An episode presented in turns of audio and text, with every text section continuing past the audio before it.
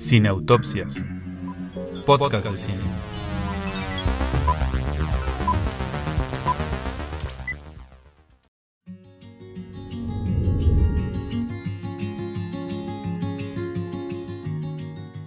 Previamente en Cineautopsias, en el episodio 64 estuvimos debatiendo acaloradamente sobre cuatro de las películas nominadas a Mejor Película en la próxima entrega de el Premio Oscar. Y aquí estamos en este episodio número 65 para continuar con este acalorado debate sobre cuál va a ser la mejor película en esta próxima entrega del Premio Oscar. Así que si no han escuchado el episodio número 64, es momento de que le pongan pausa a este episodio vayan a escuchar nuestros comentarios, comenten con nosotros en las redes sociales de Cineautopsias y de Cinéfilos MX. Y entonces vuelven al episodio número 65 y empiecen a platicar con nosotros de estas siguientes cuatro películas nominadas a Mejor Película. Así que, Al Stardust, cuéntanos por dónde va a empezar esta nueva aventura de revisión de estas películas. Bueno, pues el debate pasado, como ya dijeron, se puso bastante bueno ya hacia el final y creo que ahorita es donde se va a poner mejor. Así que qué bueno que nos están acompañando. Vamos con Son of Metal, dirigida por Darius Marder. Y esta película cuenta con seis nominaciones a Mejor Película, Mejor Actor, este, Rhys Hammond, Mejor Actor de Reparto, Paul Rassi, Mejor Guión Original, Mejor Sonido y Mejor Edición. ¿Tú qué opinas de esta película, Ale Vega? La primera vez que la vi me pareció súper innovadora, me gustó muchísimo cómo se manejaba el sonido en pos de, beneficiar a la película y de, hacerlo, de ser su protagonista. Me gusta mucho lo que hace eh, nuestro protagonista Riz Ahmed. Mm, es, se lo creo todo, de principio a fin, le creo el sufrimiento, le creo la, eh, la mm, frustración de la imposibilidad de hacer muchas cosas que quiere hacer digo para no meter ningún spoiler. Entonces, me gusta mucho todo. Eh, ahorita va a venir Freddy a, a lavar hasta el hartazgo a Paul Rachi, pero creo que eh, em, todos, lo, todos lo hacen muy bien. Lo hace muy bien él, lo hace muy bien Reese. Eh, todos sufrimos muchísimo a la par del personaje, creo que podemos ser muy empáticos a pesar de que no necesariamente hayamos vivido algo similar.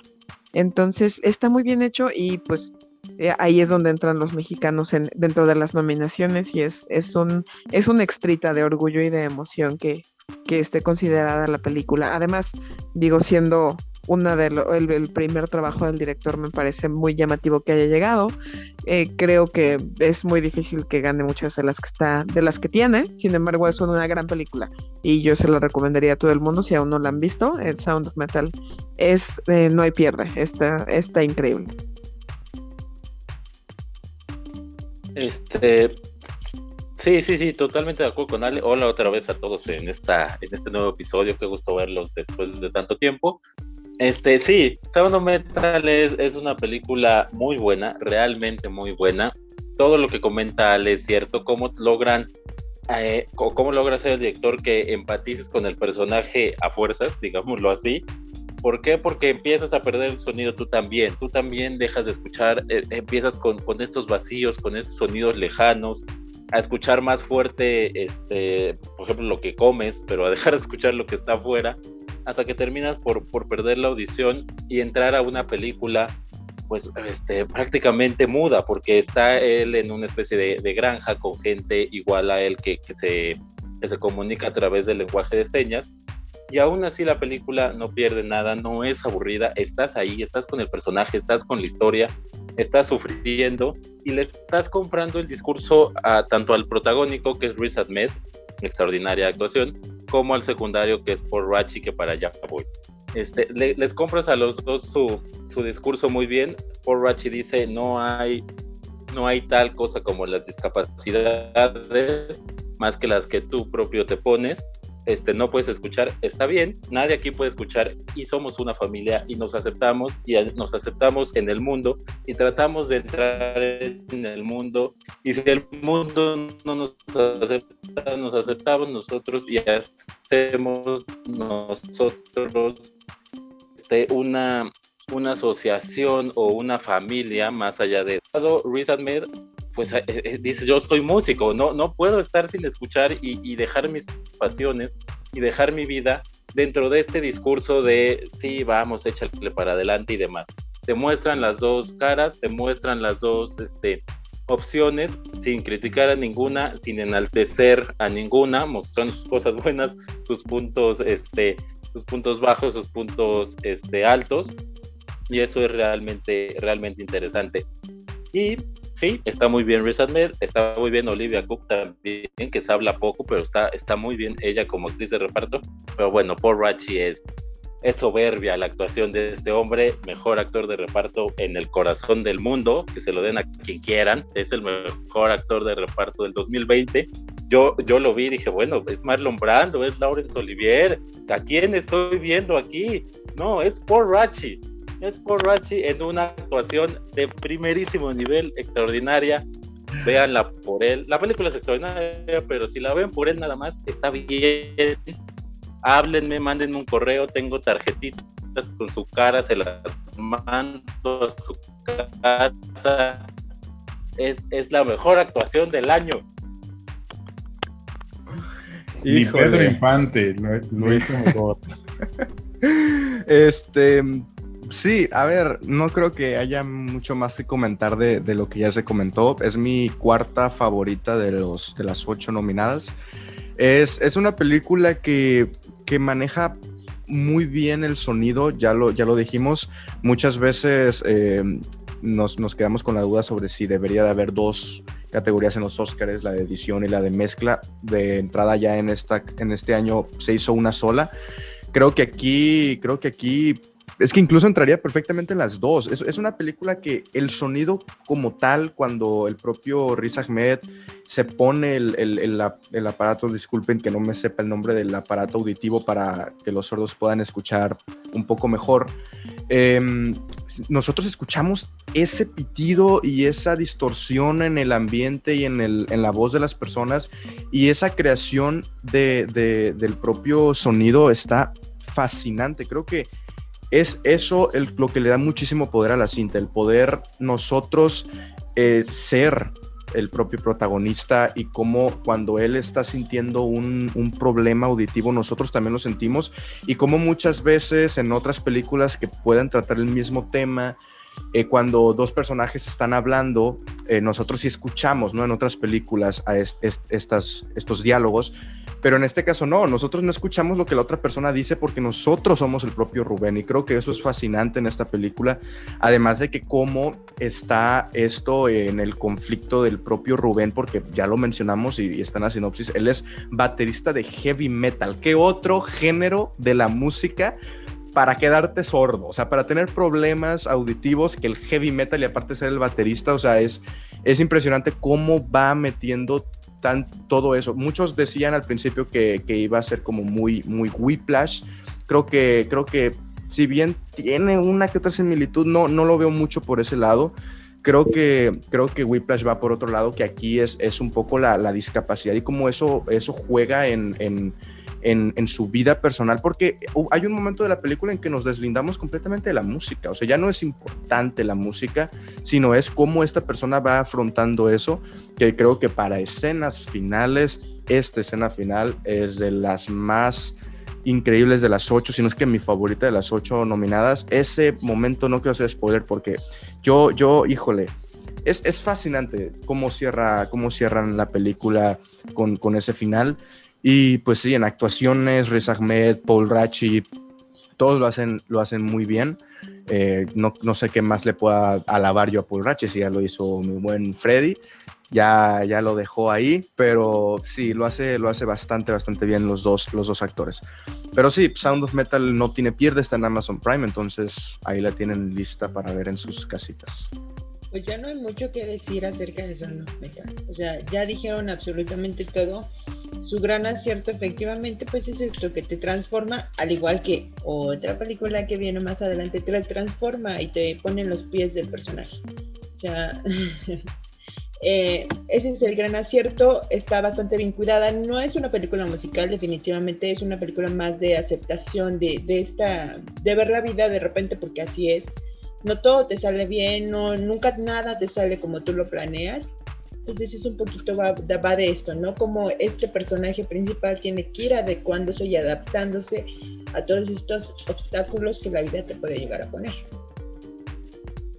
Y lo más interesante es que es una experiencia inmersiva, ¿no? Uno tiene, uno no espera que la película vaya a ser esa experiencia que te va a poner en el lugar de su protagonista y que te va a hacer sentir tan mal como se está sintiendo él. Y también a, mí lo que más me gustó de la película es que la película te descubre un mundo, o sea, te descubre una serie de personajes, te descubre una serie de asociaciones, te descubre una serie de recursos para superar las adversidades, los niños que están por ahí, la forma en la que les, les enseñan a comunicarse. Es, es una película que incluso de la que aprendes algo acerca del mundo que no sabías. Y eso es gracias a que, como ya lo han mencionado, no es una película moralina, no es una película que intente pontificar sobre ser discapacitado es bello y ser, normal es malo o al revés o lo que sea, no, para nada, ¿no? Es, es un hombre atravesando un proceso de duelo porque ha tenido una pérdida muy fuerte en su vida y de qué manera él se está resistiendo a ese cambio, pero al mismo tiempo dentro de su resistencia está generando ese proceso de aceptación. Entonces, efectivamente, Son of Metal es una gran película. Quizá ya su premio es estar nominada, pero pues ojalá que en una de esas haya un poco de justicia en el mundo y se gane algún premio importante. Así que bueno, si no lo han visto, como dijo eh, Osvaldo, no se pierdan Son of Metal en Amazon Prime Video. Bueno, vamos con la que ha venido arrasando completamente los premios Ale Vega, digo Ale Stardust. Pues sí, vamos con la que ha venido arrasando premios y ha empezado a sembrar polémica desde el capítulo anterior. Creo, estoy segura que estábamos hablando todos sin saberlo de esta película. Nomaland de Chloe Zhao está protagonizada por Frances McDormand. Tiene seis nominaciones incluidas Mejor Película, Dirección, Mejor Actriz, Frances McDormand, Mejor Guión Adaptado, Mejor Edición y Mejor Fotografía. Que alguien me explique, por favor, por favor, cuál es el pero de Nomadland. Está increíble. No entiendo por qué, por qué hubo algún pero, alguna molestia con ella. Está increíble. Eh, creo que tiene muchísimos puntos a favor. Eh, para empezar, es un proyecto de principio a fin manejado por Frances McDormand desde que compra los derechos del libro y busca a Chloe Zhao para que la dirija. Entonces, eh, eso, eso lo hace muy redondo porque le pone todo el corazón y todo el interés a que salga como tenía que salir enalteciendo el tema de cómo viven estas personas, que, es una realidad tal cual, y poniendo las cosas más extrañas y más eh, impensables eh, en frente de la cámara, ¿no? ¿Qué hacen con ciertas cosas? ¿Cómo, cómo es que ganan dinero? ¿Dónde, dónde se ponen? Lo, creo que todo lo retrata muy bien. Tiene a bien tener eh, verdaderos nómadas dentro de su elenco. Y mm, pues digo, no sé si sobra decirlo porque creo que todos lo apreciamos, pero la, la fotografía, eh, los colores, donde elige el desierto en el que elige filmar, no, no le veo pierde. Debo decir que a mí me, me, pareció una película enternecedora. Me gustó muchísimo cómo está relatada y sobre todo este, este mensaje que tiene el personaje de, de Frances, que es tal cual yo me valgo por mí misma para bien y por más que me pongan otras opciones en, eh, enfrente, yo sigo conmigo misma, ¿no? Esto es lo que yo quiero y para bien y para mal voy a seguir mi camino. Entonces trae un mensaje bien padre, está muy bien hecha, es muy bonita. Híjole, yo no le pongo ningún pero. A mí me, me fascinó y creo que y creo que va a ser la gran ganadora de la noche. Me atrevo a decir. Este, Nomadland a ver, es muy buena película. Yo en eso sí, sí estoy. O sea, yo sí me quedo con esa frase. Sí es muy buena película. De entrada, creo que, creo que todo este empuje que ha tenido, más allá de si es bueno o no, o sea, ganar en, en, Venecia, luego ganó en Toronto. a ver, estar arrasando en el circuito de premios, o sea, todo este empuje va más por querer posicionar a Chloe Shaw, creo que por ahí va. Es una mujer que ya está en Marvel, que ya la contrataron para, para este universo de, de los monstruos, para una película sobre Drácula, si no me equivoco. Eh, es mujer, es de, descendencia asiática, entonces tiene todos los elementos para que Hollywood quede muy bien parado premiándola y que diga, miren qué incluyentes somos y miren cómo abrazamos a todo mundo. Por ahí va un poco esta, esta situación.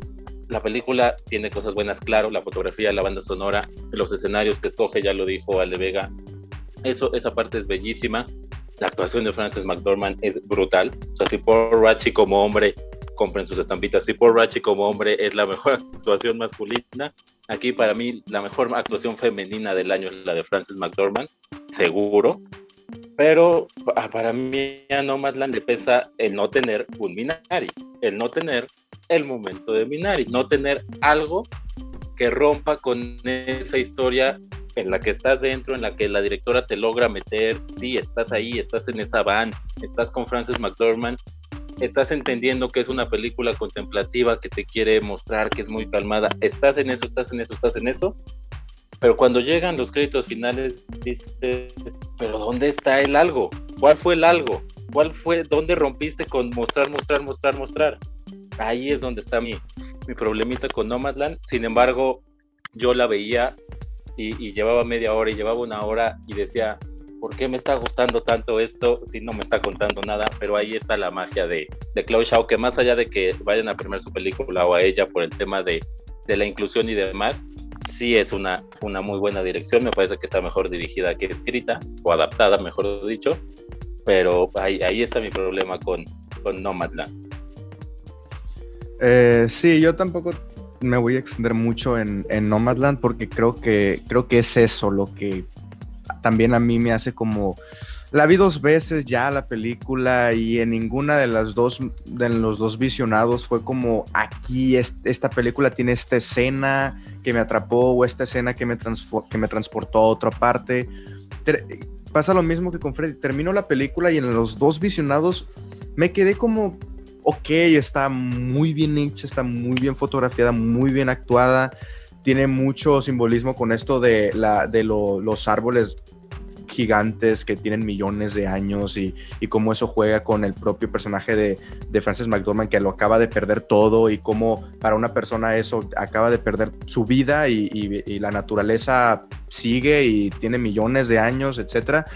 Pero, o sea, creo que le, falta algo a la película, no sé, es como, sí, muy contemplativa, necesitas meterte de lleno en la propuesta de Chloe Zhao, que de hecho es la productora, directora y, editora de la propia película, es eso, o sea, es cine de autor, porque ella hizo todo en esta ocasión, todo lo, creativo, pero no sé, digo, así como me pasa con muchas películas de que tal vez en un primer visionado es como de, ok, me faltó esto, pero es por algo mío, es algo personal, le voy a dar un segundo visionado.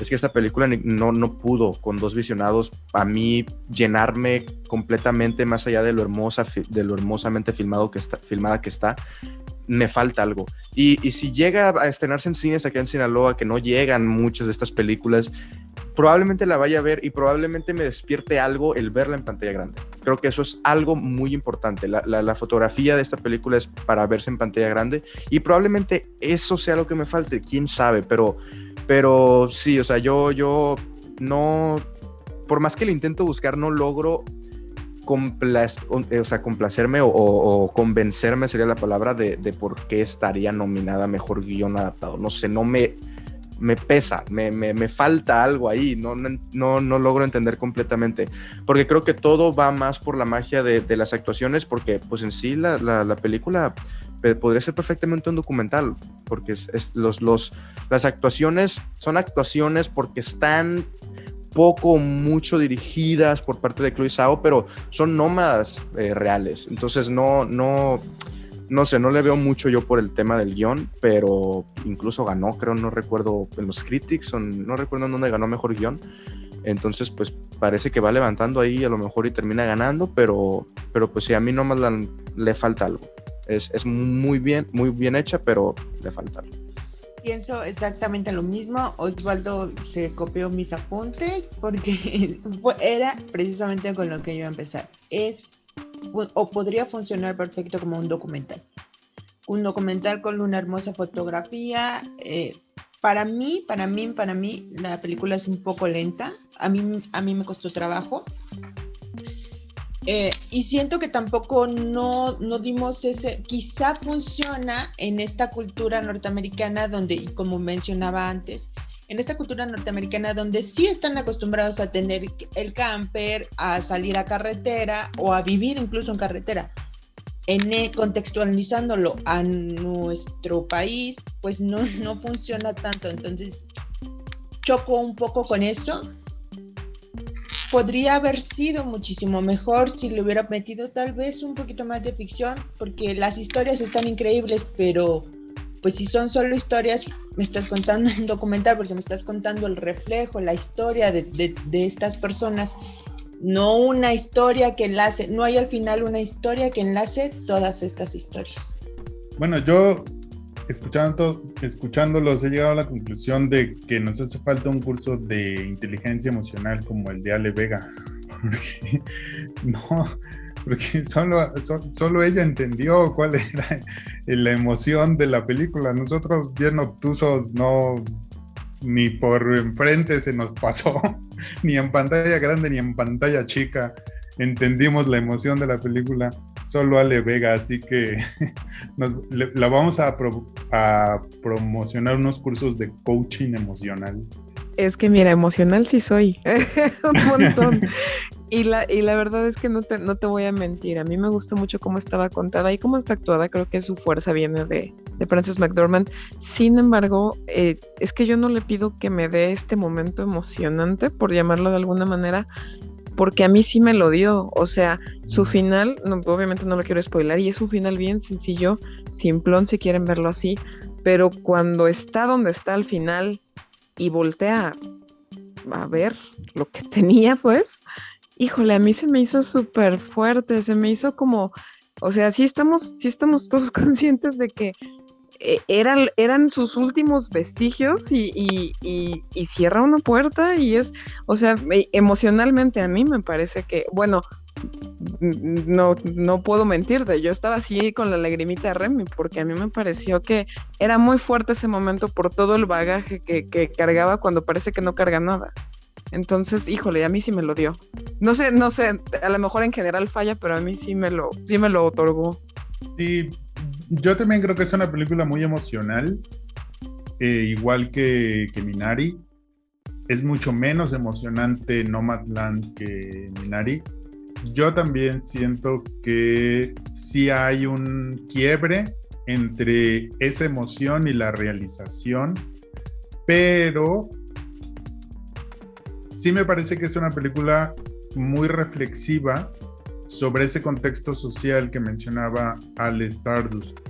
Me parece que la película se hace muchas preguntas muy interesantes, por ejemplo, y la más obvia, se pregunta qué es un hogar, dónde tenemos nuestro hogar. Nuestro hogar son nuestras cosas, nuestro hogar son nuestros recuerdos, nuestro hogar es una camioneta, ¿qué es nuestro hogar? ¿no? Y esta maravillosa distinción que hace en algún momento entre una cosa es ser un homeless y otra cosa es ser un houseless, ¿no?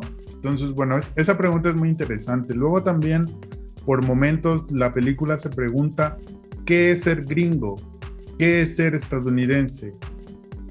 Tener una hipoteca, tener una familia, tener una relación, tener un perro o, como decía Al Stardust, salir a la carretera, porque eso es muy de la cultura norteamericana, las carreteras, o sea, hay, con que veas tres, cuatro películas gringas, sabes que sus carreteras son el sistema nervioso de su país, ¿no? Y que todo está muy enfocado, por ejemplo, vimos The Devil All the Time hace poquito, ¿no? Que también tiene mucho que ver con la carretera, con los caminos.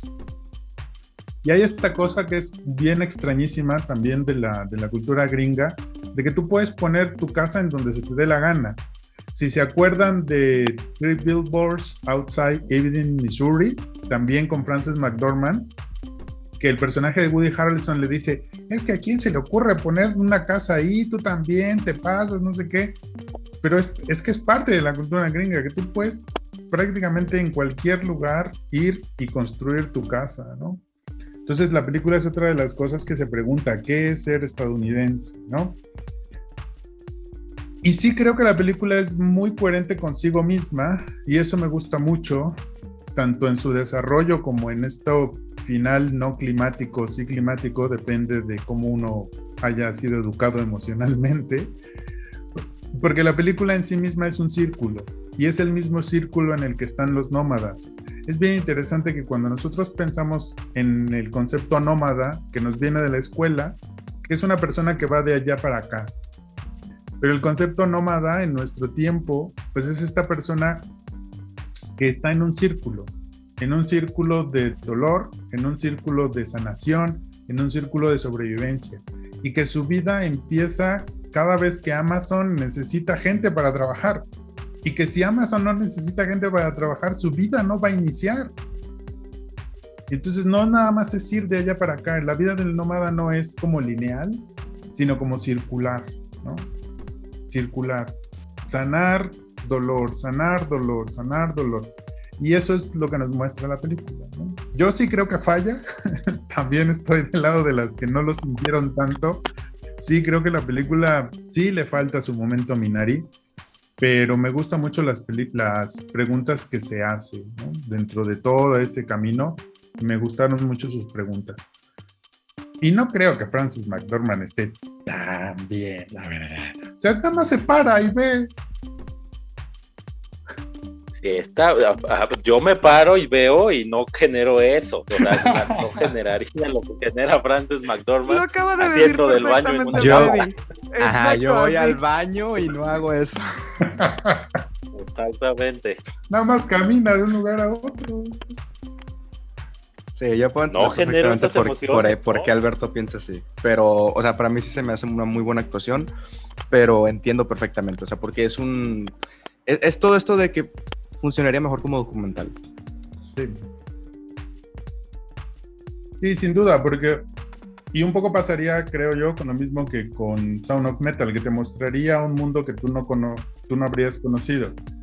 En cambio, como te pide hacer una cosa emocional de mira a este personaje, lo que está pasando, entonces ahí la película se juega, se juega su aceptación en ti como espectador, si sí conectas con ella o no como yo, que la verdad no conecté, porque a mí sí me parece que solo va y se para, ¿no? Y, pero bueno, pues, efectivamente, tiene su chiste ir, ir y pararse delante de una cámara. Pero estarán de acuerdo que no es su mejor actuación. Es que, fíjate, es que estamos como en esto de, catalogar la actuación como tal sobre si es que es mejor actuación, que sea más natural o que transmita más o porque en esta película creo que es, o sea, lo que transmite es naturalidad y te crees que es nómada.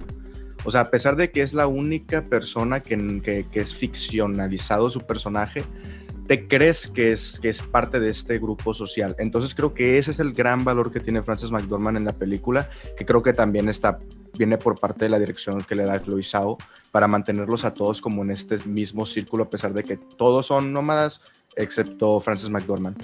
Pero dijo, yo no he visto, por ejemplo, yo no he visto la, la, actuación, la película con la que ganó hace 3, 4 años, pero sí vi Fargo y me encanta, por ejemplo. Entonces creo que son como una distinción enorme de entre, por ejemplo, lo que hizo en Fargo con lo que hizo Nomadland.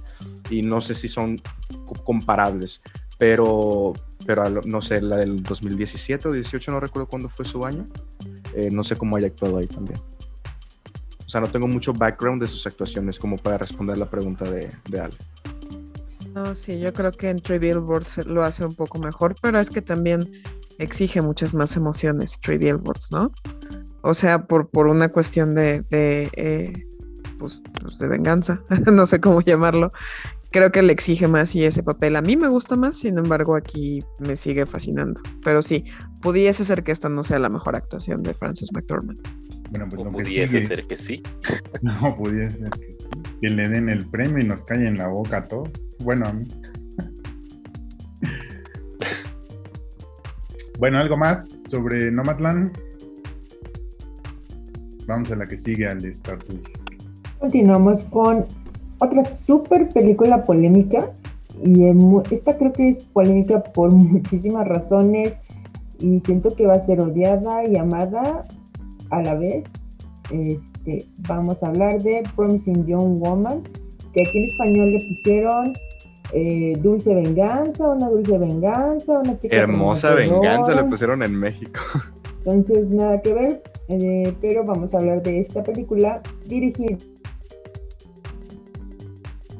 Bueno, Ale Vega se digo, Ale Star se silenció, que ya no quiere hablar de esa película tan controversial. Perdón, perdón. Dirigida por Emerald Fenner, eh, con cinco nominaciones: Mejor película, mejor dirección, mejor actriz, Karen Mullingham, mejor eh, guion original y mejor edición. Vamos contigo, Tocayo. Listo. Eh, híjole, sí está polémica, ¿no? Porque para empezar es una ópera prima, que eso ya, ya trae cierto, o sea, para meter a una ópera prima en los Oscars tiene que haber sido la ópera prima, ¿no? Entonces, me parece que no lo es. Sin embargo, es muy buena. O sea, es muy buena porque tiene un discurso importante que deriva en unas pláticas importantes. Me parece que es un ejercicio bien hecho porque además de que tiene con qué, lo retrata muy bien. La fotografía es muy buena, es muy padre. Es, es, es, es como enmarcar muy bien un discurso muy importante porque suaviza el tono de las cosas. Y Carrie Mulligan es una gran actriz, eso no hay duda, ¿no? Es como hablar de Frances. Son, son mujeres que no lo van a hacer mal, no importa lo que lo pongas a hacer. Y pues eso, o sea, a mí me gusta mucho la película, mucho. Sin embargo, para los Oscars me parece medio extraña la elección. No creo que vaya, no le vaya tan bien a la hora de ganar los respectivos premios, pero sí es una buena película. O sea, Creo que, eh, me parece una grosería que aquí se llame Hermosa Venganza cuando el título en inglés le da mucho más. O sea, llamarte Promising Young Woman y que tenga todo, todo el background que tiene es, es importante. Entonces es muy buena película, pero pues también no creo que le vaya muy bien a los premios. Y es muy chistosa la, pues, la elección para tenerla como nominada. Me parece también un tema, a lo mejor quiero pensar que me equivoco, pero a lo mejor sí me parece un tema de inclusión de tener más, más, más eh, películas de mujeres. Y pues no creo que lo vaya tan bien, pero sí es buena película. O sea, eso sí se lo voy a reconocer. A mí me gustó mucho. Eh, bueno, ahorita vamos a hablar de las, de las predicciones, pero creo que por cómo ha ido la carrera película le puede competir a no más la esta. Si estamos buscando un Parasite del año pasado aquí, por, por cuánto ha gustado tanto a la crítica como al público, por lo que ya comenta eh, dirige una mujer, es la historia de una mujer, el discurso que tiene sobre el feminismo, claramente tratado de una manera diferente y eso se le, se le aplaude y se le reconoce, porque juega un poco con lo que platicábamos en la película este juego de, de la venganza, los limos, cómo puedes arruinar la vida de terceros a través de, de, una de, un acto en concreto. Entonces todo eso es, es interesante y se lo reconozco a la película. Por cómo está hecha, por cómo está escrita, por cómo está dirigida y demás, pues está entretenida, está buena, pero hasta ahí, ya lo he dicho muchas veces, está dominguera, está para comprar palomitas, tu refresco, ir al cine y verla, vale, pasa, pero hasta ahí. El guion eh, de entrada está ganando y muy probablemente gane mejor guion original porque los académicos creen que un buen guion es un giro de tuerca y ya, cuando es mucho más complejo que eso un, escrito cinematográfico. Tiene dos giros de tuerca muy predecibles, los ves venir desde que empieza prácticamente, desde que empieza a, a, calentarse eso, sabes hacia dónde va. Y de ahí en fuera, bueno, es una construcción entretenida, pero hasta ahí. No, no le veo más valor a esta película tampoco en la dirección. Me gustó mucho la fotografía, por supuesto está, está bien actuada por, por Carrie Mulligan, pero párale de contar. Para mí no es una película este, premios, claramente es, es extraña tomando en cuenta lo que premia la academia. Luego ves cómo se está manejando el tema de la inclusión de más, entiendes por qué está, pero exclusivamente por la calidad del filme y por el, por el tema cinematográfico, creo que no tiene nada que hacer nominada a mejor película, ni a mejor guion, a mejor dirección. Eh, me, me, me, da ñañaras cuando hablo de esta película con Freddy porque ya sé lo que va a decir y ya sé cómo lo va a decir y que no lo puedo hacer cambiar de opinión. No hay problema, Freddy. Miren, esta es mi tercera película favorita de los nominadas. Eh, la he visto dos veces. Eh, una, la, primera vez la vi sola, la segunda vez la vi con unos compañeros con el que tengo un cineclub y, y creo que ya todos concordamos más o menos en, en lo mismo. De hecho, yo escribí de, de, de la película en el dossier de Cineautopsias, ahí para si lo quieren leer también. Este, sumándome, por supuesto, al, al shout out de, de, de Cineautopsias. Mira, yo creo que es una película que sí se nota que es ópera prima, tanto por, lo, tanto por los puntos que pueda tener negativos, pero yo, pero yo, eh, pero creo yo, perdón, que también se le debe de dar mucho valor en lo positivo, de acuerdo que también es una, es una ópera prima. Yo sí eh, desconcuerdo un poco aquí con Freddy. A mí se me parece una, una buena dirección y un, una buena implementación de todos los demás recursos como lo son el diseño de producción y de cómo están acomodados ciertos elementos en una escena para hacer de esa escena algo más eh, bien construido. De entrada porque muchos elementos juegan como la manera en la cual los sillones tienen la forma y en una escena en específico le hacen ver unas alas al propio personaje de, de Kerry Mulligan, por ejemplo. Y, muchos dirán, no, pues es que sí es el sillón. Sí, pero luego en la silla, en el comedor, cuando están con, con, con los padres, ella es la única que eso se le nota y a, los padres y a, a, los demás personajes no. Creo que todos esos elementos están bien implementados por parte de la, de la novel Emerald Fennel y a mí sí me da sensación de un buen lenguaje cinematográfico. O sea, si nos ponemos a hablar estrictamente de lo que es el, la película por su calidad fílmica, a mí sí me gusta. O sea, cómo está actuada, cómo está dirigida, cómo está fotografiada, los elementos de producción que ya comento. El guion a mí me gusta porque te logra meter en el personaje sin decirte lo que está haciendo eh, casi es lo correcto. Si tienes que hacerlo y tienes que tomar venganza, haciendo todo esto.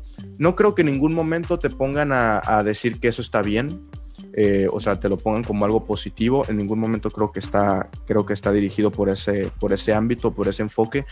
Entonces a mí sí me gusta cómo están construidos los personajes, además de que la película está dividida en actos, o sea, visualmente tú ves que está uno, dos, tres, cuatro. Eso a mí en lo personal, o sea, me gusta eh, porque en este caso en específico le da más estructura, o sea, le da más estructura a la película y creo que eso es uno de los puntos fuertes de la película. Tú sabes el camino que vamos a seguir con el personaje, tú sabes a dónde va a llegar y si sea más predecible o no, creo que es para cada quien. A mí no me resultó predecible, por ejemplo, los giros del final, a mí sí me sorprendieron pero este, el hecho de que esté dividida en esos, en esos, eh, en esos actos y lo que podemos ver de esa manera, le ayuda también al montaje y hacer un ritmo ágil, es una película ágil, la ves dos, tres veces y te la pasas bien, le encuentras nuevas cosas. No sé, a mí en lo personal va más allá de una película palomera como lo puede definir eh, Freddy no solamente por lo, lo, fílmico que ya comento, sino porque una película palomera no toca estos temas también. Entonces, creo yo que, creo yo que va, va apuntando más a, hacia algo más, hacia un cine eh, pues independiente, obviamente no sé cuánto presupuesto tiene, es Nobel, no recuerdo ni cuál es la productora de la película, o sea, no sé si haya tenido mucha... Creo. Filming and Production, bueno, no me equivoqué de, de, parte de quien hay en DB. Pero bueno, es, o sea, es una película que sí se nota cuando es una ópera prima. No es la gran ópera prima, creo yo, de la, de, de la temporada. Ya hablaremos en la que sigue sobre, sobre ella. Pero es una película que toca, se atreve, se atreve a tocar temas tabús en muchas ocasiones que no deberían de ser así y sobre temas pues muy complicados y muy complejos y los logra tomar de una manera en la que te logras meter en los personajes, en la historia y sin volverse una película que vaya 100% sobre eso, porque sí, es el tema principal, pero más allá de eso, les digo, está bien hecha, está bien grabada, bien filmada y es entretenida, o sea, te logra mantener en, en, la película y logra hacer un buen thriller, una buena película de crimen, una buena película, no sé si de acción, pero vaya, tiene escenas, si lo queremos meter como acción, no estoy de acuerdo, pero, o sea, creo que es una película que engloba muchos temas, muchas maneras de cómo tocarlo y lo hace una película muy, muy buena para mí. A mí sí me gustó. Ya les digo, es mi tercera, mi tercera favorita de las nominadas. Yo concuerdo completamente con Osvaldo. Para mí tampoco es una película de palomera, exactamente por esto mismo que dice. Toca un tema súper importante y me gusta la manera en la que lo toca. Porque regularmente cuando vemos películas que hablan sobre violencia, de cualquiera que sea el, el género de, la violencia, este, en este caso hacia las mujeres, no te la aborda de esta manera. Entonces siento que poner en la pantalla este tema de una manera tan sencilla, sin invadirte como espectador o sin mostrarte una tragedia como, como tal, como para que llores, para un melodrama, eso es el acierto de la película. Eh, que lo haga de una manera, estos colores pastel, este soundtrack de con Paris Hilton. Entonces siento que todos esos son pequeñitos aciertos que lejos de, de, independientemente de si sea o no sea grandiosa por sus cualidades cinematográficas, creo que es grandiosa por cómo toca un tema tan importante de una manera tan sencilla para que todo el mundo pueda eh, hacer como conciencia acerca de esto. No es, es quizás su ópera prima en cuestión de dirección, pero la de Emerald tiene guiones, ella ha escrito guiones para eh, televisión, y es escritora de libros, ha hecho muchísimas más cosas, entonces siento que sí está bien, bien hecha la película. Yo concuerdo muchísimo con Osvaldo, también es de mis favoritos. Yo le voy a agradecer a Osvaldo y a Ale porque me estaban rompiendo el corazón. Ale Vega y Freddy, estaba yo ya llorando porque Promising Young Woman es mi película favorita de la temporada de premios. Me parece que es la mejor película de las ocho y por la sencilla y no tan sencilla razón de que la película sabe que es una ficción. Efectivamente, la película toma un tema muy interesante, muy necesario y muy controversial, pero su final que puede parecer un final como sacado de la manga, como, como predecible, como hay, hay en serio, en esto se, se va a acabar, en serio eso pasó. Es un final de ficción, porque sabe que no tiene que resolver un problema que es un problema político, que es un problema social, que es un problema estructural. La película no tiene que resolver ese problema tiene que resolver el problema de su protagonista y como ficción lo puede hacer como se le dé la gana. Y yo la verdad, el final sí, sí me dejó un poco en shock y sí he estado procesándolo y esta es la conclusión a la que he llegado y por la cual me parece que es la mejor película. Porque es una película que asume que es una ficción, que asume que tiene un problema concreto que resolver y lo puede resolver de la manera más lógica o de la manera más tonta que se encuentre, pero lo resuelve. Y también es bien interesante cómo la película está siempre está en los límites, siempre está en los límites, entre lo que dicen sus personajes, entre lo que hacen, entre si sí va a ser una venganza o solamente es una especie como de revancha. Hay esta escena que involucra a la mamá de un adolescente y la protagonista, y tú, bueno, no sé si a ustedes les pasó, pero yo estaba al borde de, de, esta silla en la que estoy ahorita de, ¿en serio hiciste eso que estás contando? ¿En serio sí lo hiciste? Sí, sí, sí lo hiciste, sí le hiciste eso a esa adolescente. Y en la película es todo el tiempo estar al límite, todo el tiempo estar al límite, porque es un, es un tema que es un tema que está al límite en la sociedad, la violencia hacia las mujeres. ¿Cuál es esa línea delgada? ¿No? al inicio vemos, ¿no? por ejemplo, en una de estas escenas que decía Osvaldo del sillón, uno de los personajes dice, mujeres así están pidiendo ser violadas. ¿Tú neta? ¿Neta? ¿Neta? Que, pues sí, Pues sí, pues así, así de límite es el comportamiento humano y así de límite es la película. Y, lo que más me gusta es eso, que la película entiende que es una ficción, que tiene una historia concreta que contar y que la va a resolver, ¿no?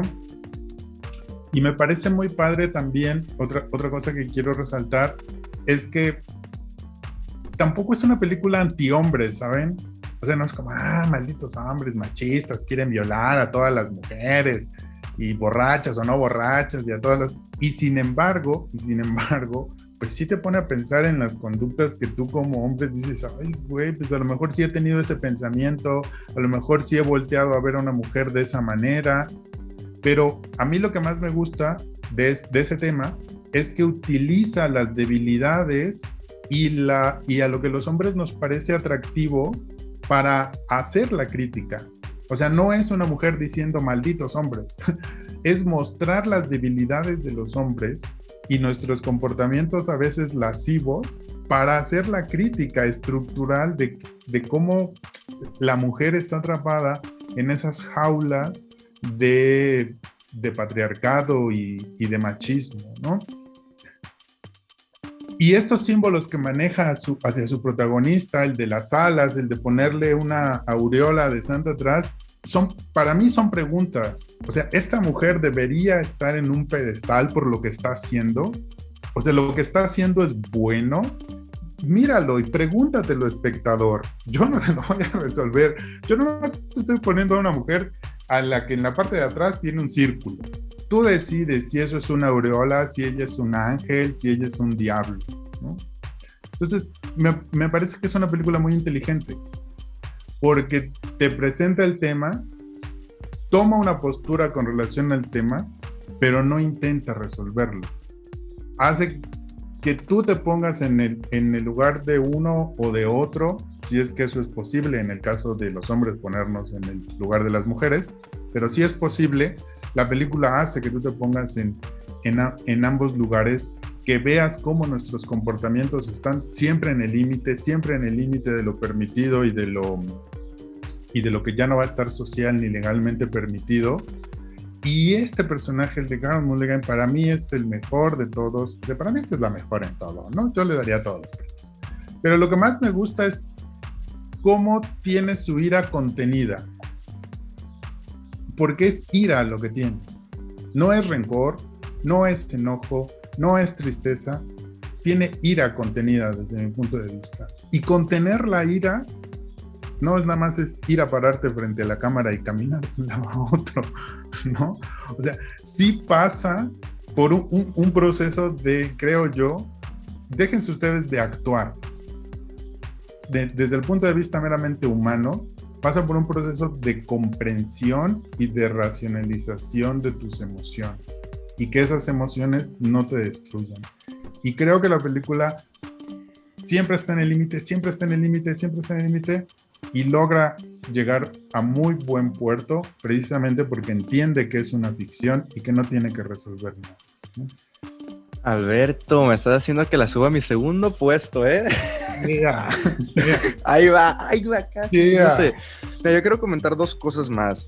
De entrada, el final, no haremos spoiler, pero este. Mm, no sé si ustedes leyeron, no sé si lo que leí es cierto, quién sabe y no, pero yo leí que la, la directora que pues también funge como guionista en esta película, la propia Emerald Fennel, ella tenía pensado terminar la película antes de esa escena de la boda. ¿Ok? Tenía pensado terminar la película y, la productora o la distribuidora le dijo, es que no puedes dejarla ahí, es un final muy oscuro, muy, muy mal, perturbador, o sea, ¿qué esperanza das con ese final? Si nos ponemos a pensar, pues es el final que muchas mujeres terminan, o sea, recibiendo. No, es que es, difícil hablar sin spoilers, pero es, es, es, lamentablemente lo que pasa y muchos, y muchos hombres se, se, salen con la suya en, esos, en esas partes. Entonces, eh, híjole, no sé, no sé cómo hubiese sido recibido ese final por el público si hubiese quedado ahí, pero en lo personal creo que cuenta algo más si termina en esa manera que cómo termina. Eso por una parte. Y por la otra parte, lo de... Porque leo mucho por ahí de que, de que pues la película es todos los hombres son iguales. Creo que la película, híjole, o sea, en ningún momento se está posicionando de ese lado. La película te está contando el tipo de hombre te está mostrando un tipo de hombre en específico que sí existe. Y son las personas que están en los bares esperando a que las mujeres se emborrachen para llevárselas y, eh, y violarlas, y acosarlas sexualmente. Que lamentablemente existe. Y en ningún momento la película te está planteando que todos los hombres son iguales, porque tenemos primero que nada el personaje de Alfred Molina que está devastado, no puede dormir, está completamente arrepentido de lo que hizo, etcétera, etcétera. No es una cuestión de hombres malos y mujeres buenas, porque la que es directora o decana, no sé, de la universidad hizo algo, entonces, que no es, no, esto no es, de hombres contra mujeres, o sea, esto no es de sexos, no es de, géneros, es, sobre lo que una persona hizo, así como la otra, la otra mujer con la que va a tomar y que la emborracha y, y la hace creer bueno, no vamos a hacer spoilers, pero es decir, no, no compro para nada ese argumento válido, ese argumento fácil en contra de la película de que trata de que a todos los hombres son malos y que las mujeres son buenas, para nada, por, por lo que mencioné. Pero bueno, creo que Ale, Ale tiene algo que comentar, entonces le, le, doy, el paso. Nada más, ¿cuál Ale? que tenemos dos. ¿Cuál Ale? Sí, no, a, a Es que se me dificulta un ah. poco pronunciarlo, disculpe.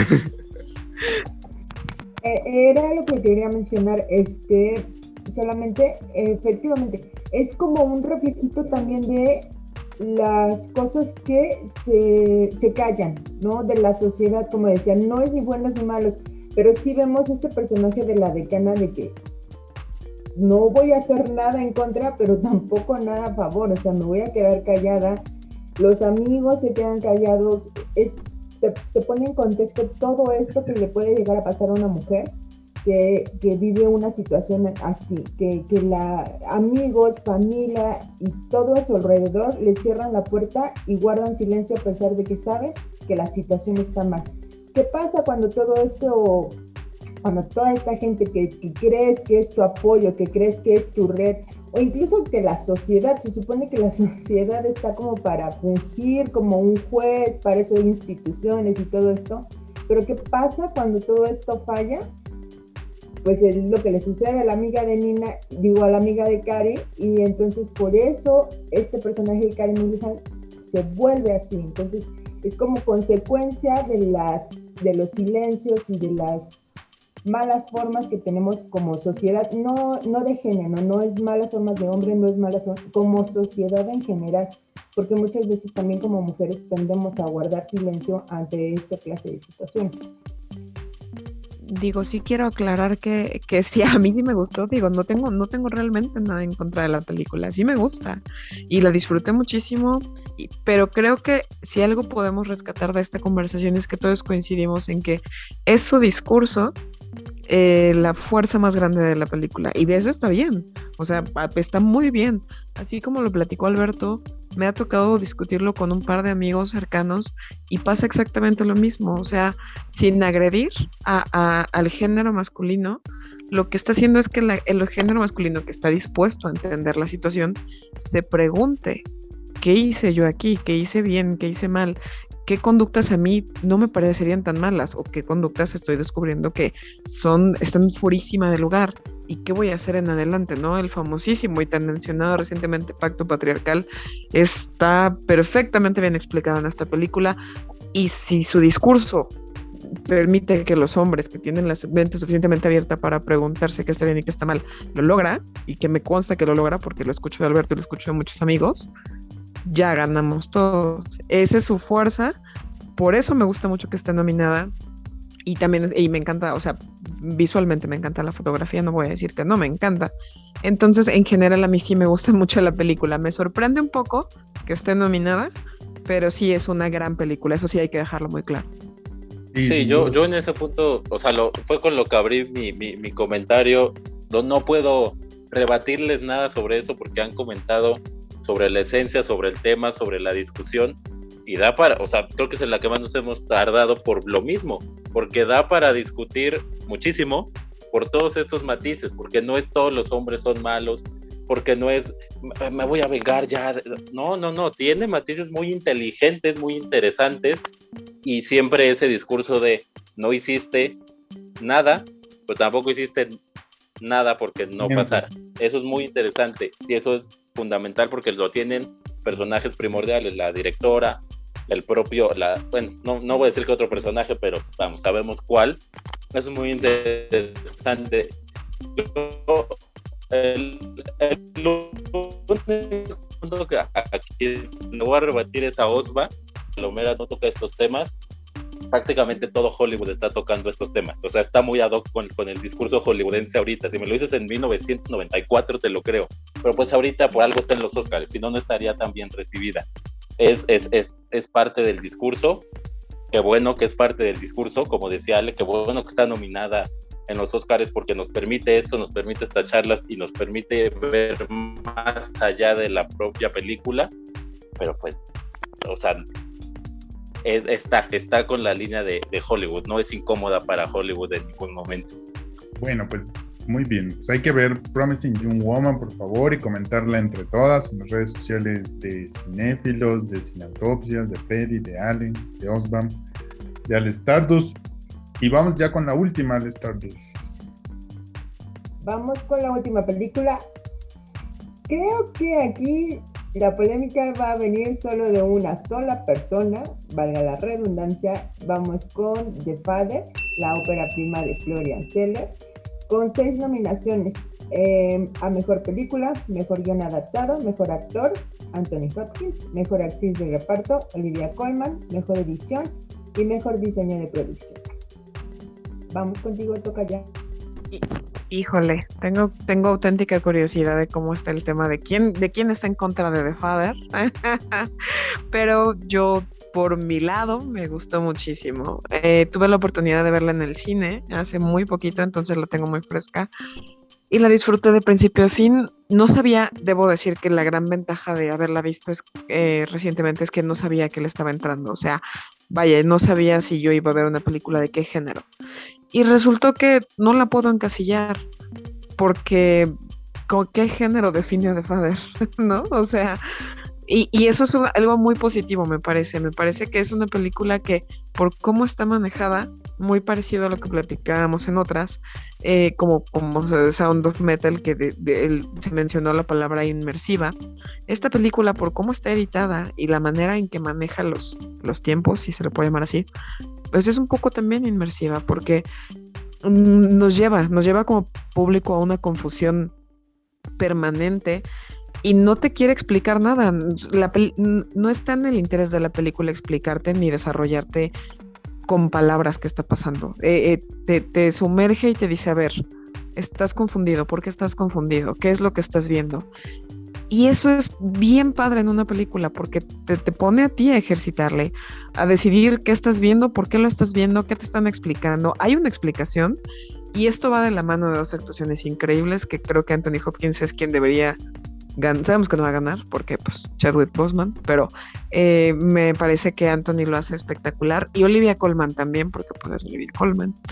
Y todo es fantástico, es fantástica las actuaciones, la edición, la manera de contarte lo que tiene que contarte, la forma en la que te sumerge y te hace empático otra vez a fuerza de las circunstancias y dura lo que tiene que durar, afortunadamente, porque la confusión, si se alargara más, sería muy incómodo y sería muy tedioso. Entonces, ah, y una cosa muy importante que a mí particularmente me, me destacó y me gustó mucho es que se hiciera del departamento un personaje más, porque el departamento por todas las transformaciones que tiene antes y después, también te cuenta una historia, también te dice yo estoy aquí por algo, ¿no? No es nada más un espacio que habitar y ya. Te dice yo estoy cambiando y estoy, de pronto soy este y de pronto soy este por una razón. Entonces, todo, todo, incluyendo eso y la música también me parece que es, que es parte de la experiencia, lo hace muy bien. A mí me gusta mucho. Lo, cuenta perfectamente, le, pide al público que, lo trabaje y eso me pareció fantástico. A mí me parece acertada por donde se vea. no, no, no, le, no le pongo peros a The Father. Yo este, también desconozco quién va a ser aquí el, el, Judas de este, de este podcast. Por los ojillos creo, creo creer. O el Mesías, uno nunca sabe, o el Mesías. Este, no, no, eh, no. Somos los apóstoles y aquí hay un Judas claramente que, bueno, ya, ya, ya lo escucharán O no, no lo escuchen, silencien esa parte y se siguen, puede ser. Pero The Father es la mejor película de esta temporada de premios. La mejor película. Ya hablamos de Sound of Metal sobre cómo te hacen uno con el protagonista. Aquí también te hacen uno con tu protagonista, con Anthony. Pero aquí va un nivel más adelante. Es todavía más sorprendente. Estás sin saber qué pasa, al igual que él. Sabes lo que él sabe, que no es mucho, o a veces no es nada.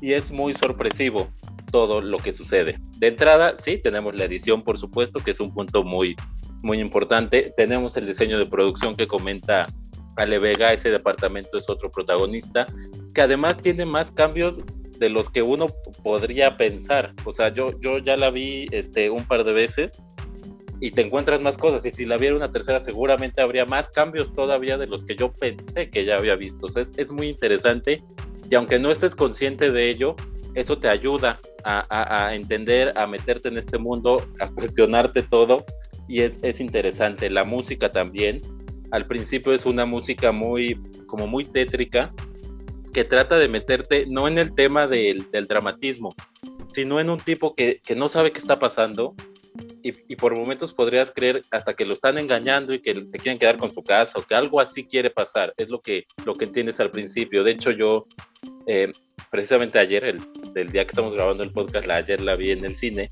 y la gente que estaba atrás, que, mucha gente no, no sabe callarse en el cine, la gente que estaba atrás, cuando empezó la película, entre ellos comentaban que trataba, o sea, no sabían de qué trataba, y entre ellos comentaban eso, se quieren quedar con el departamento, lo están engañándolo. Entonces, es un juego, es un juego bellísimo, y me llamó mucho la atención en esa ida al cine que al principio comenzaba así, o sea, con la gente preocupada por eso, la gente diciendo, aquí voy a ver un dramón, o, en una de esas, una película de suspenso, ¿qué va a ser?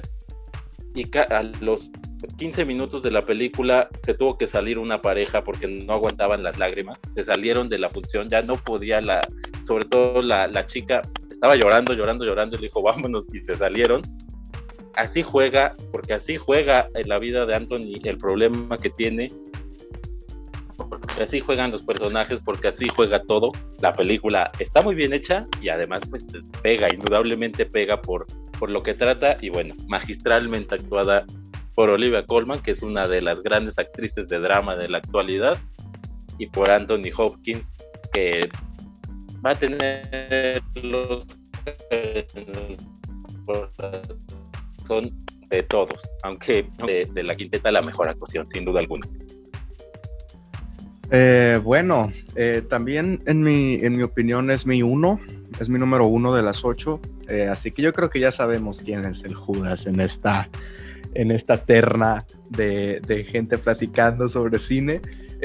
vaya, me, me fascinó, yo he tenido la oportunidad de verla únicamente una vez llegó a cines de aquí, pero bueno, para los que no sepan, no hay cines en mi pueblo porque es pueblo mágico, entonces no puede, y tengo que viajar una hora para poder ir a un cine a otra ciudad, entonces no es como que pueda permitirme ir a ver todas un día y luego otro día y luego otro día.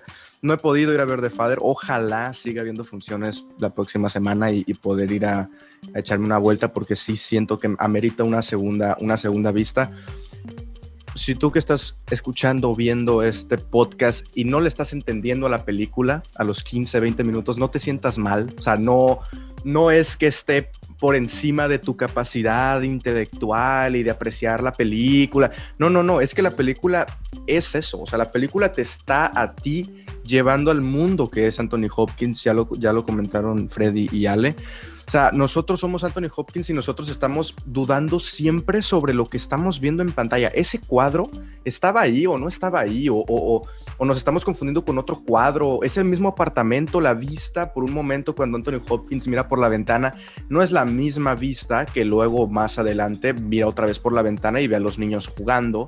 No es la misma vista. Siempre estamos constantemente con las 8. Ok, son las 8, pero son las 8 de la mañana, las 8 de la noche. Aquí nos dicen que son las 8 de la noche que ya es la hora de la cena, pero entra muchísima luz que perfectamente parece ser de la mañana. La película está jugando constantemente con tu cabeza y con lo que tú puedes percibir y lo poco que sabes, y es, es lo poco que sabe Anthony Hopkins, el reloj. dónde está, dónde lo dejó.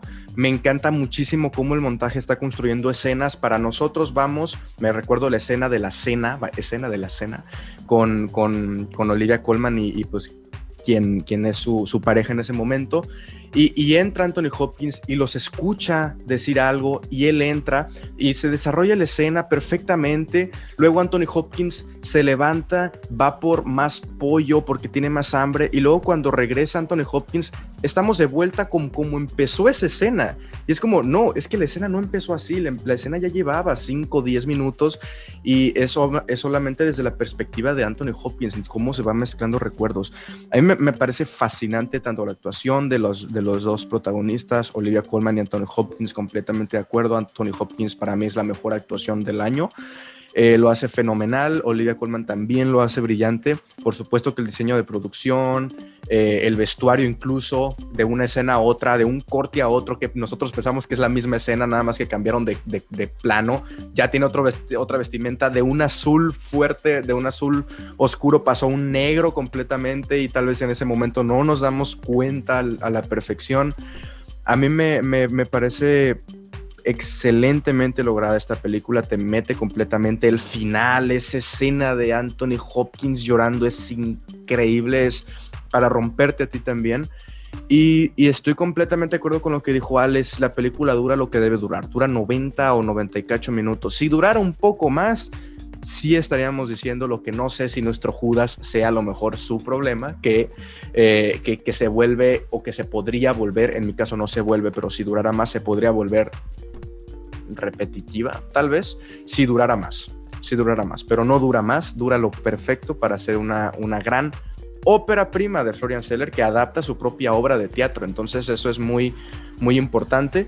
Y, y pues sí, no está nominado a Mejor Director, eh, a diferencia de, de otros, pero pues perfectamente podría estarlo, porque conjuga muy bien todos los elementos de la, de la escenografía en esta, en esta película, que yo creo que ya para cerrar mi, mi punto, tanto Matt Rainey's Black Bottom como One Night in Miami son películas que se notan muy teatrales, que se nota que son obras de teatro. Aquí sabe utilizar Florian Seller magistralmente los elementos cinematográficos que tiene a la mano. O sea, el montaje y el diseño de producción es para decirte, ok, estamos viendo, se podría perfectamente decir como una obra de teatro por pocas locaciones, pocos personajes, pero está utilizando muy bien las herramientas que el cine le da.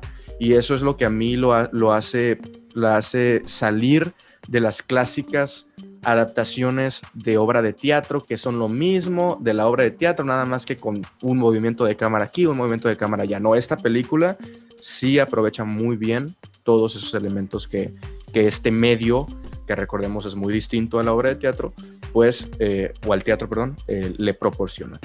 Pero pero pues sí, esa es, esa es mi opinión de la película. Creo que ya todos sabemos quién es el Judas aquí.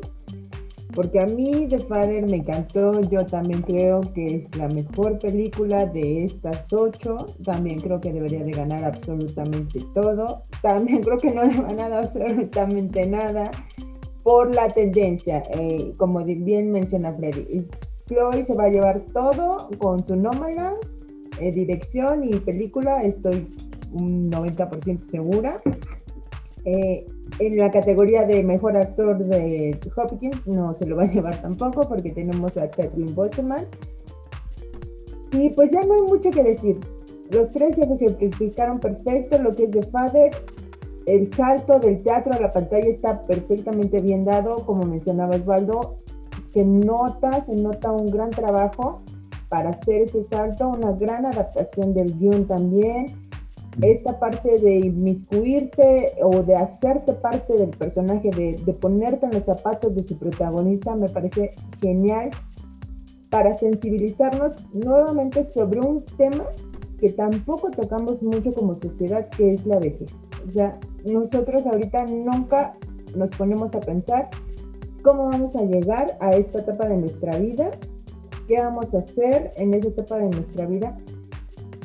Y entonces esta clase de películas nos invitan un poco, que siento, a reflexionar sobre eso, ¿no? Sobre un tema que, que, que ah, ya eres viejito, ya... Como decía Freddy, que, que, que al principio comentaban los espectadores en la sala de cine, seguro le van a quitar la casa, seguro le van a quitar el departamento, porque se suele, eh, solemos estar eh, habituados a pensar que cuando eres mayor ya lo que es tuyo ya pasa a alguien más. Entonces siento que también es una buena reflexión acerca de esta etapa de la vida, pero vamos a escuchar a Albert. No, pues maravillosa, ¿no? Divina, hermosa. Yo no sé a quién se referían ustedes con eso del Judas, gente. Me hacen mala fama. Y ya con eso terminamos el podcast. Muchas gracias. ya vámonos, gracias. Todo para el viejo. No, digo el padre. a ver, muchachos, vamos a ver. Este, a mí esta es la que menos me gustó. Incluso, no solamente es la que menos me gustó, sino que es la que más me molestó. Incluso más que Mank.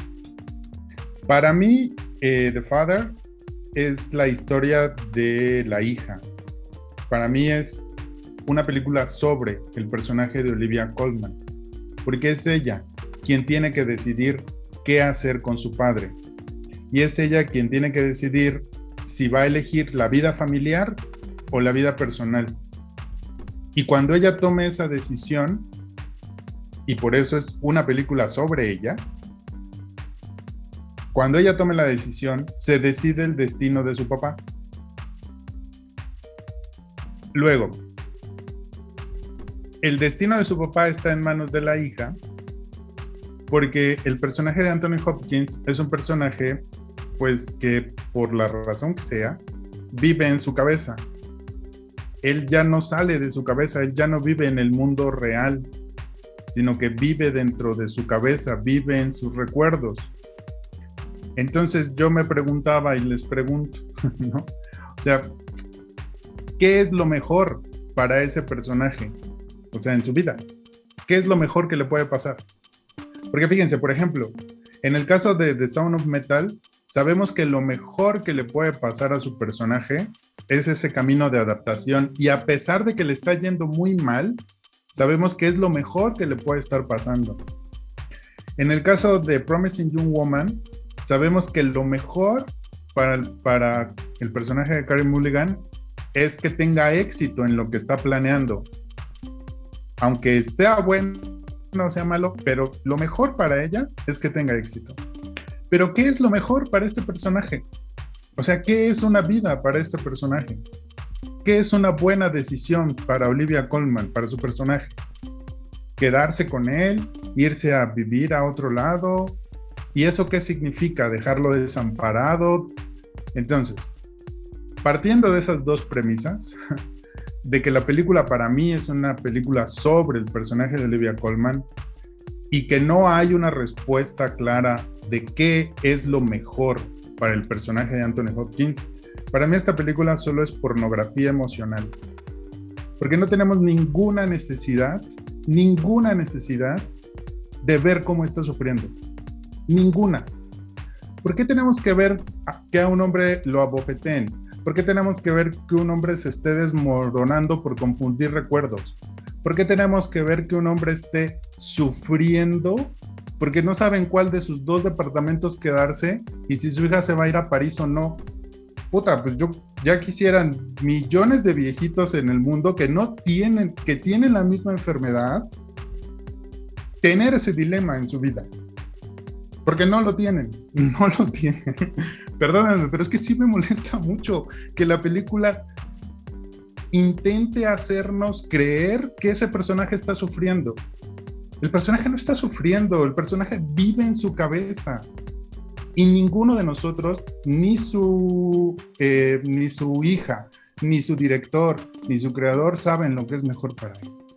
Y por lo tanto, ninguna decisión que tome ella ¿Es una decisión buena o es una decisión mala? De tal manera que es completamente innecesario, desde mi punto de vista, el que estemos viendo sufrir a ese hombre. Es completa, es pura pornografía emocional. Porque nada de lo que le vaya a suceder va a significar una mejora en su vida. Nada, nada absolutamente. Ni siquiera, y esto es lo que más me molesta, bueno, me molesta todo, ¿verdad? Ni siquiera el hecho de que su vida sea un privilegio. de que sí tenga en dónde quedarse, de que sí tenga quien lo cuide. Porque su hija se va a ir a París. Uy, qué problemón.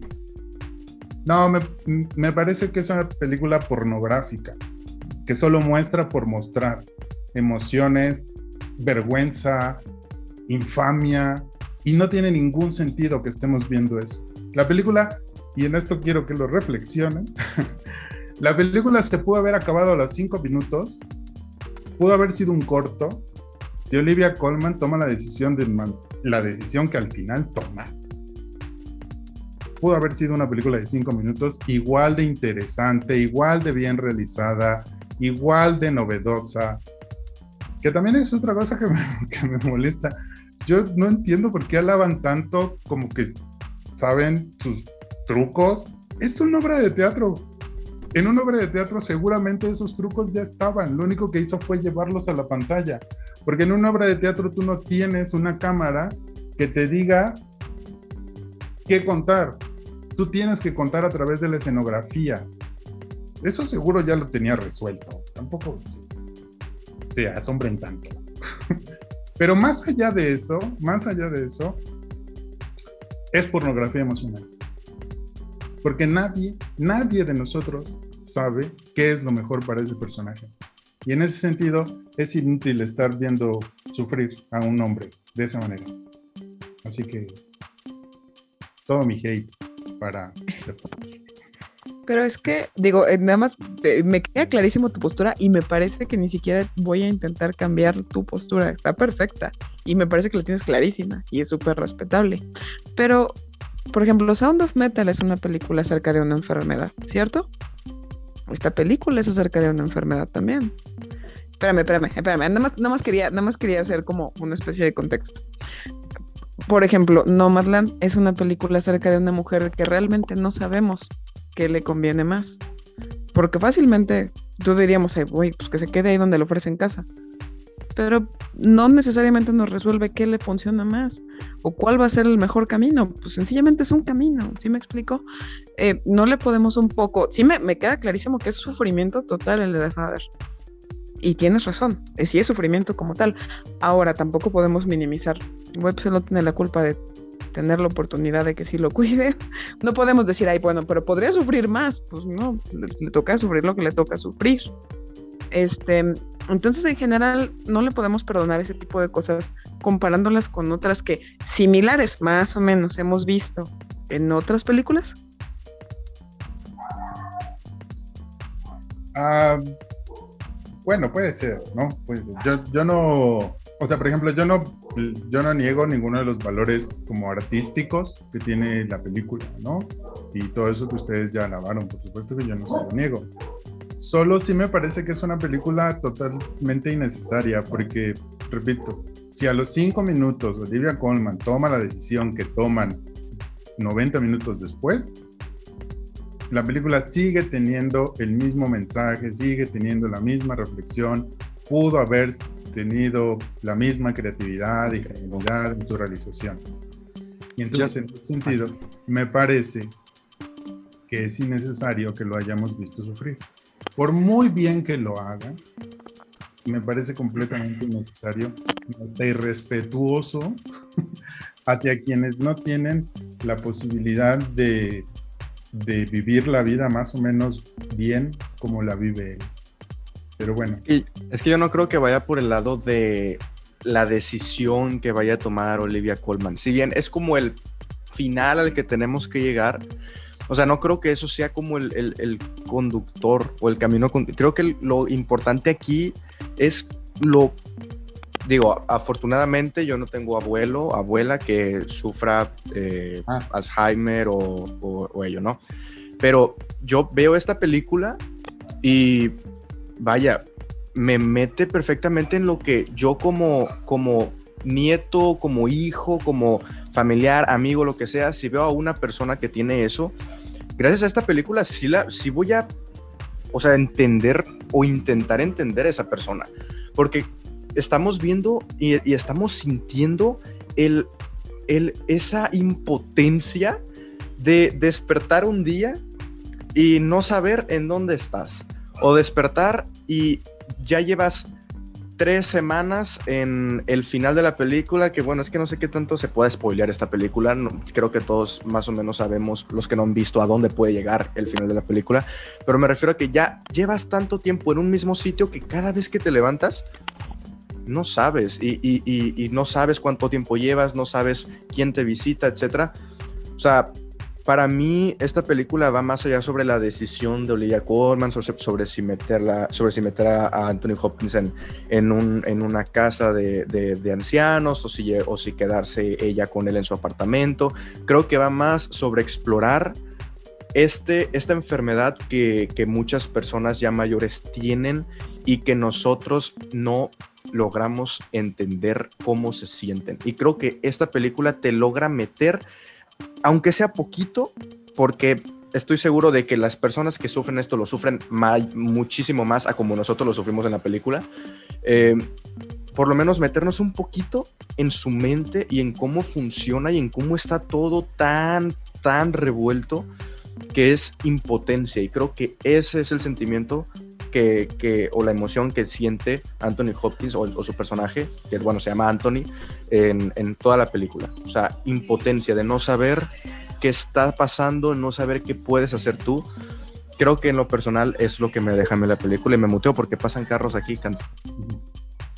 Yo siento mucho, como dice Osvaldo, que funciona por eso. Sí, sí es muy duro ver a Anthony eh, sufrir sí por momentos dices, híjole, de verdad tengo necesidad de ver esto, pero como decía Osvaldo, todos en algún momento de nuestra vida vamos a tener a nuestro cargo a alguien de la tercera edad. Y eso eh, es bien complicado, pero bien, bien complicado, porque no ven la vida igual que tú ya, o sea, ya es bien diferente.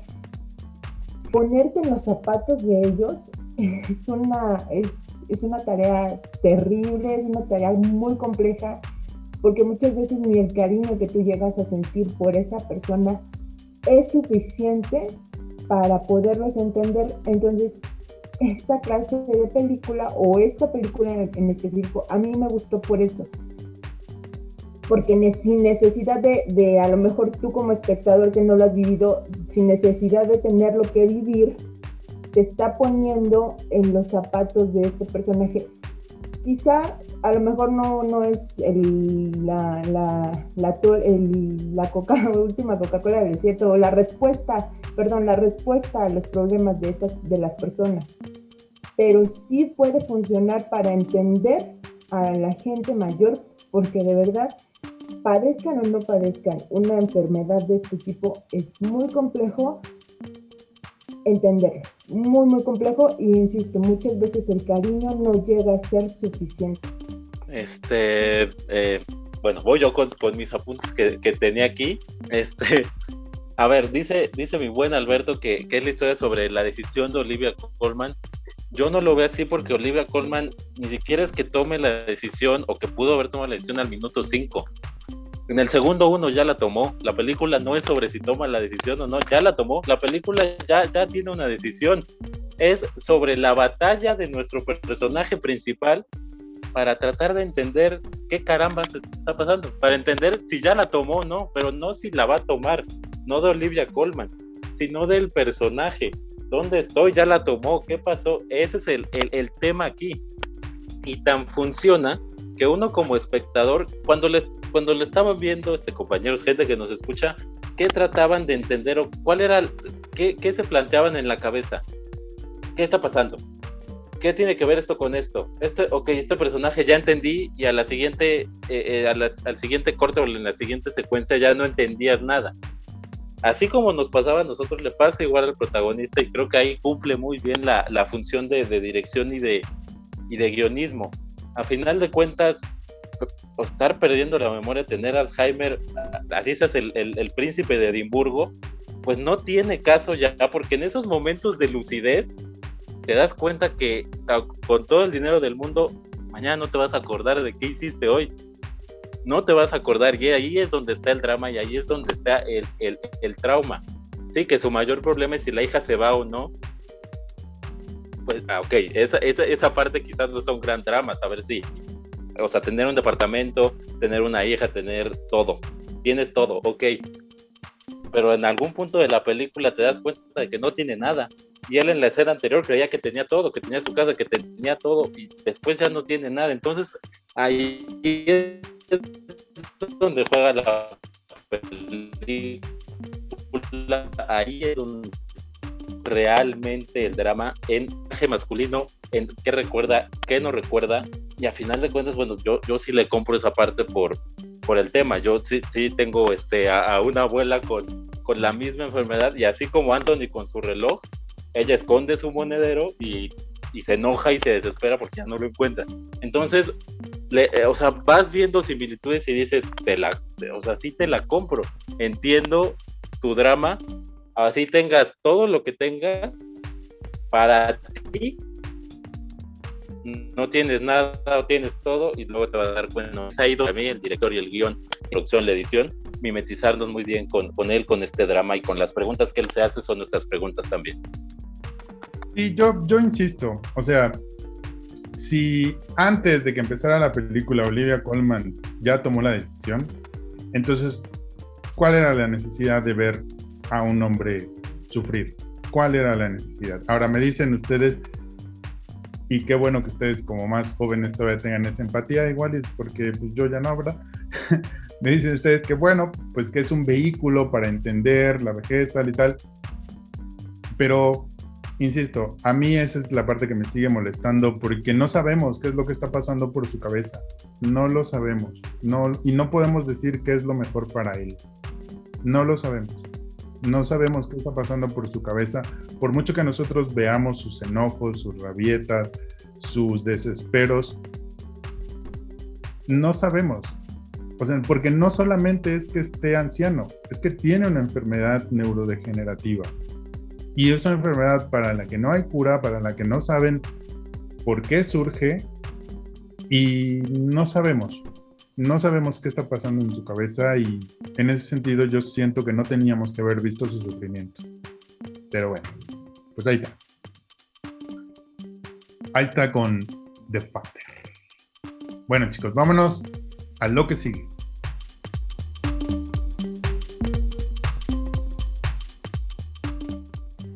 Muchísimas gracias por habernos acompañado en este episodio especial y en el anterior se pusieron bastante buenos, sobre todo este. Esperamos que continúen con la plática en redes sociales. A mí me pueden encontrar en Twitter, Facebook, Instagram como MX. Muchísimas gracias a nuestros amigos de Cinefilos MX por haber acompañado, por haber debatido, por haberle dado duro a Alberto. Ah, no es cierto. Muchísimas gracias. Esperemos volver a compartir micrófono muy pronto. Em, ¿Dónde los podemos encontrar? Recuérdanos, por favor. Ahí tengo un, delay muy raro, pero bueno, este, perdón, Ale Vega, a mí me pueden encontrar en arroba Freddy Montes, arroba MX Cinéfilos, y este, pues ocasionalmente aquí con Cineautopsias, que es de verdad un, un, honor y un placer participar. A mí me pueden encontrar en Cinéfilos, efectivamente, por ahí un par de páginas que son más que arte y lo mío es y con cinéfilos que, me ha adoptado un poquito y que les agradezco infinitamente y gracias por dejarme venir aquí a, chismear con ustedes, que es lo que disfruto muchísimo. Espero seguirnos viendo mucho y muy pronto. Bueno, a mí por mi parte en Twitter me encuentran como arroba osvaesc. Eh, igualmente escribo para Cinefilos MX, que, gracias a, Freddy y, y, a la página pues sirvió como este enlace entre Cineautopsias y, y yo, que estoy muy agradecido con ambos por, por la invitación. Y pues bueno, ya en proyectos personales, en YouTube me encuentran como Osvacine, en Spotify, Anchor, etcétera. Tengo también un podcast que es el podcast de Osvacine, donde el, propio Freddy Montes ahí me, me, acompaña. Entonces, pues sí, por ahí nos pueden escuchar y ver, hablar más sobre, sobre esto que tanto nos gusta. Pues muchas gracias chicos, muchas gracias a Stardust, muchas gracias a Freddy, a Ale Vega y a Osva por haber aceptado la invitación. Recuerden que en www.cinegrafía.com.mx pueden encontrar muchos textos sobre cine, series y música y además el dossier que nuestros amigos de Cinefilos MX prepararon sobre las nominadas a Mejor Película en la próxima entrega del Oscar. Recuerden que nos encuentran también en Facebook, Twitter e Instagram como Sin Autopsias y en YouTube, Spotify iBox, Anchor, Apple Podcast. Este podcast lo encuentran ahí en todas sus plataformas. Así que ya saben, por favor, síganos, escúchanos, coméntenos, compartan su pasión por el cine con nosotros. A nombre de mi compañera y amiga Julia Muñoz, de nuestro señor postproductor Lázaro Moreno, de Alberto Ruiz, y nos vemos y nos escuchamos en la siguiente autopsia. Hasta entonces.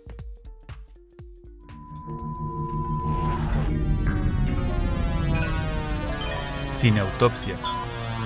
Podcast de cine.